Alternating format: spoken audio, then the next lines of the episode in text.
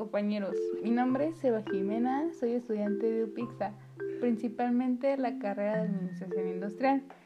Y el día de hoy vamos a hablar del clima organizacional, qué factores influye, por qué es muy importante y sobre el estudio del Likert. De primera instancia les voy a hablar sobre la definición. Y bueno, se entiende como clima organizacional al ambiente que es generado por las emociones de los miembros de la organización o de un área en específico, que afecta directamente a la motivación y también a la salud, tanto física como mental. La importancia en sí recae en la misma motivación. Una organización se conforma por diferentes grupos de personas, de manera en que es un trabajo colectivo, que aunque se divide en jerarquías, obliga a cada grupo a ser parte fundamental. Si falla, la organización no funcionará de la misma manera.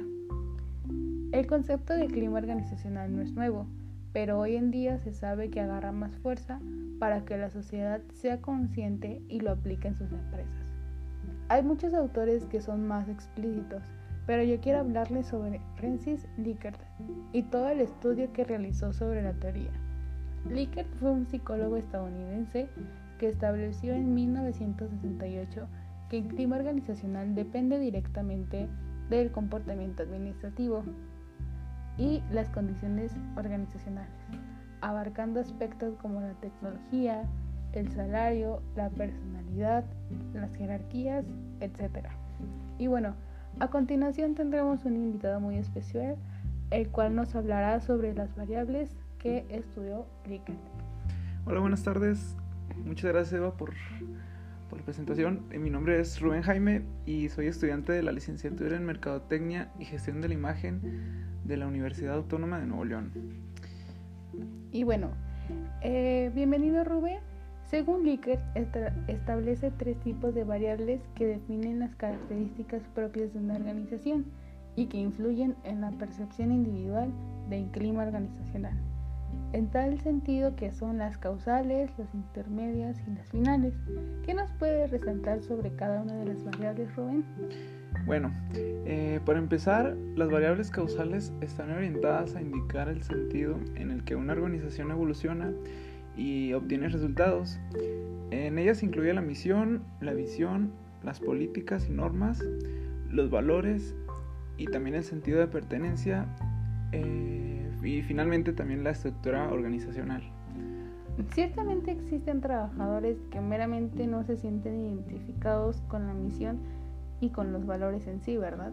Precisamente, eh, todo esto va relacionado en cuanto a qué es necesario que exista por parte de los integrantes que conviven en la empresa un verdadero sentido de pertenencia hacia ella y así obtenemos como resultado un clima organizacional favorable que genere confianza a sus trabajadores.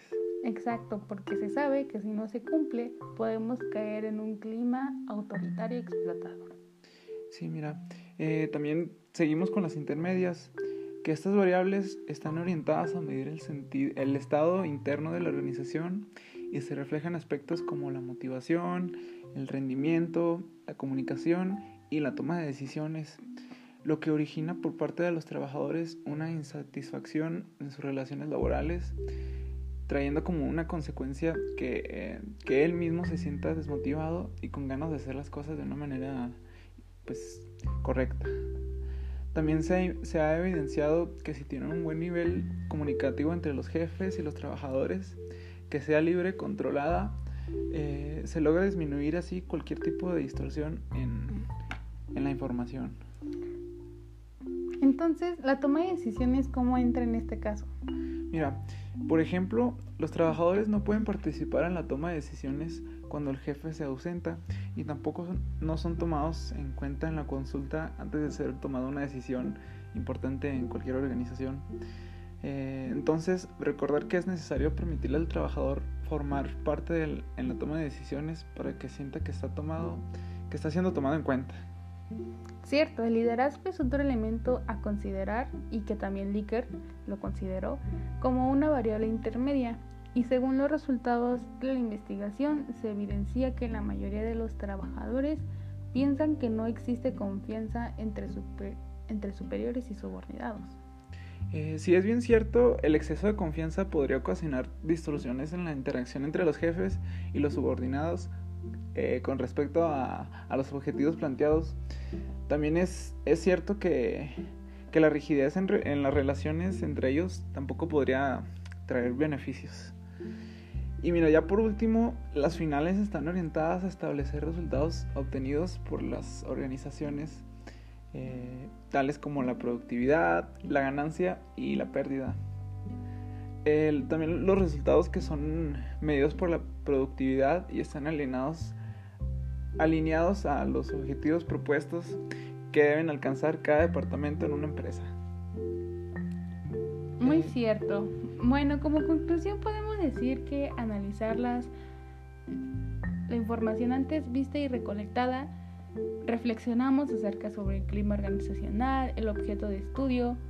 Pudimos identificar que en cuanto a la estructura de una organización, los trabajadores mencionaron que si poseen conocimiento de la misión y la visión del objeto de estudio por parte de la mitad de los integrantes de esta empresa, admiten haber leído sobre políticas y normas de la empresa. Pero también mencionaron que no se sienten integrados a la compañía y que por lo tanto no se sienten identificados con los valores organizacionales. Esta situación que se observa vendría a estar presente en un clima autoritario explotador, como ya antes lo mencionaste, que en sí no ayuda a que los integrantes posean un clima favorable, teniendo que, aplicar un conjunto de estrategias que los lleve a generar un clima participativo, con, perdón, consultivo, que logre una identidad de los individuos con la organización. Bueno, muchas gracias. Espero que les haya servido para poder aplicar un, buen clima organizacional en sus empresas y que sepan cuál es la importancia de ellos. Eh, pues nada, muchas gracias por, la invitación al, a este podcast. Muchas gracias a todos los que nos escucharon.